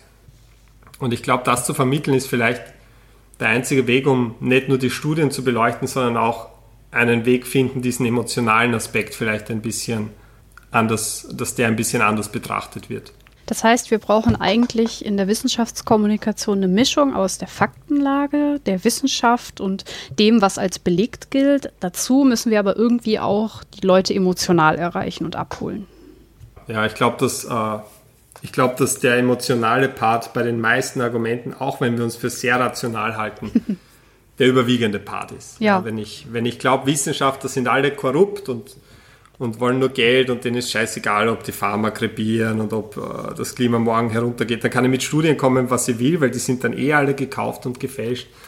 Aber erst wenn ich vielleicht einmal äh, mit zehn gesprochen habe und, und, und vielleicht festgestellt habe, Herst, die wollen tatsächlich Ertragssteigerungen, damit wir die Welt besser ernähren können mit geringeren ökologischen Verlusten, dann werde ich vielleicht erst zugänglich auch tatsächlich zu den Untersuchungen, die diese Leute machen, die zeigen, dass wir uns in die Richtung bewegen könnten mit Gentechnik. Mhm das ist, das, das sage ich echt nicht gern, weil als Wissenschaftler würde ich gern sagen, äh, schau, da sind die Daten, die sind robust, das sind die besten Daten, lies die und dann kannst du nicht mehr viel sagen. Ja, das das wäre das, was man innerhalb der wissenschaftlichen Community sagen würde. Aber, aber das Problem ist, äh, ob Gentechnik verwendet wird, wie sie verwendet wird, das entscheidet ja nicht die Wissenschaft, das entscheidet die Politik und damit entscheiden es halt die Leute. Und jetzt habe ich gesagt, das ist ein Problem, das ist natürlich gut, aber aber das verliert natürlich seine Legitimität in dem Moment, wo die, wo die Faktenbasis nicht vorhanden ist. Und Gentechnik ist nun mal ein sehr, sehr komplexes Thema, wo die allerwenigsten Leute die Zeit haben, sich da wirklich einzuarbeiten. Ja. Also Hut ab vor deinen Podcast-Hörern. Die sind alle am richtigen Weg. Und, und ich habe jetzt aber auch, und das ist halt allgemein ein, ein, ein Problem der Demokratie, was man halt leider in Kauf nehmen muss, weil wir nichts Besseres haben, aber, aber wenn man es halt irgendwie schafft, diese, diese, diese Basics zu vermitteln, ja, zu vermitteln, dass diese, diese Grundannahme, dass gentechnisch veränderte Lebensmittel irgendwie ungesünder wären, auf überhaupt keinen faktenbasierten Boden steht, sondern nur auf einem emotionalen Boden. Wenn es gelingt, das zu vermitteln, dann, dann wäre schon so viel erreicht. Aber, oh ja. aber da habe ich auch kein Geheimrezept. Da würde ich einfach sagen, schaut, dass äh, möglichst viele Wissenschaftler zu Wort kommen lasst, wo es vielleicht auch einmal die zeigt, abseits vom Labor mit dem Labormantel, sondern in einer in einer Bar mit einem Bier und drüber reden, warum sie eigentlich das machen, was sie machen. Und vielleicht fällt es dann auch leichter, ähm, an Nichtwissenschaftler die Ergebnisse zu kommunizieren. Ja, das stimmt. Jetzt hast du gerade die Politik angesprochen. Ähm, kannst du doch mal sagen, welche Erwartungen oder Wünsche du an die Politik hättest in Bezug auf die Gentechnik. Was wären so Entscheidungen, die deiner Meinung nach ähm, für die Zukunft gut wären in dem Bereich? Ah, ganz konkret. Also, also es war ein Riesenfehler, die neuen Präzisions-Gentechnikverfahren für Veränderungen, die auch spontan auftreten könnten, als Gentechnik zu bewerten. Mhm. Das wurde vor dem Entscheid, und das regt mich ziemlich auf, das wurde vor dem Entscheid nicht groß thematisiert öffentlich nach dem Entscheid sind alle möglichen Zeitungen haben Artikel geschrieben, wo irgendwelche Experten schreiben, oh, das ist eine Katastrophe, damit vertreiben wir jetzt alle Wissenschaftler aus Europa und damit wird Europa immer mehr zurückfallen in seiner landwirtschaftlichen Produktivität und ökologischen Effizienz. Und das ist alles wahr und das, jetzt ist halt zu spät. Also es hat erst, äh, es hat die Zeitungen und die Leute erst interessiert, als schon die geschissene Entscheidung gefallen ist, die jetzt sicher sehr lang dauern wird, bis sie endlich wieder abgeändert wird, weil, weil dauerhaft kannst du nicht bleiben. Also das ist eine konkrete Entscheidung, die auf jeden Fall anders ist. Und ich würde mir halt einfach wünschen, dass ja, die, die Dogmen ein bisschen äh, fallen gelassen werden. Unabhängig ja. davon, ob ich jetzt sage, ich bin pro konventionelle Landwirtschaft, pro Bio, pro Gentechnik, dass ich einfach sage, gut, wenn wir da eine Pflanze haben, die ökologisch, gesundheitlich und wirtschaftlich Sinn ergibt, nehmen wir die Pflanze. Ja, das ist ja auch alles von den äh, wissenschaftlichen Fakten gestützt. Insofern sind das ja auch gute, in Anführungszeichen, Forderungen. Würdest Danke. du sagen, dass wir denn jetzt zum Thema Gentechnik noch was vergessen haben oder haben wir das Thema jetzt erstmal abgefrühstückt? Es gibt so viel, was man dazu sagen kann. Das Problem ist, ich würde gar nicht mehr aufhören. Es ich glaube, es war ein sehr guter Überblick. Ich glaube, es gibt zu, es gibt zu jedem Thema, in das man sich weiter einlesen will, sehr gute Quellen im Internet, wenn man sich dazu ein bisschen mehr Gedanken machen kann, äh, möchte.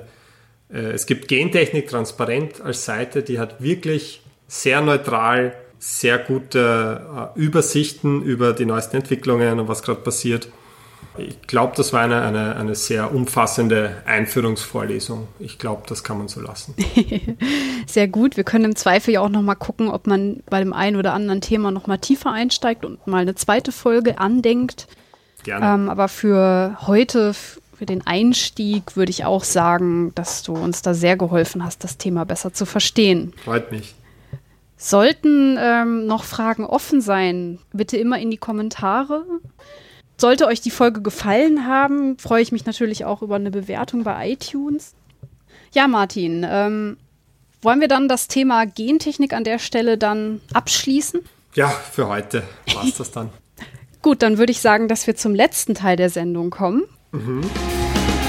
Im letzten Teil der Sendung gebe ich meinem Gast immer gerne als kleinen Rausschmeißer ähm, ein Horoskop mit auf den Weg.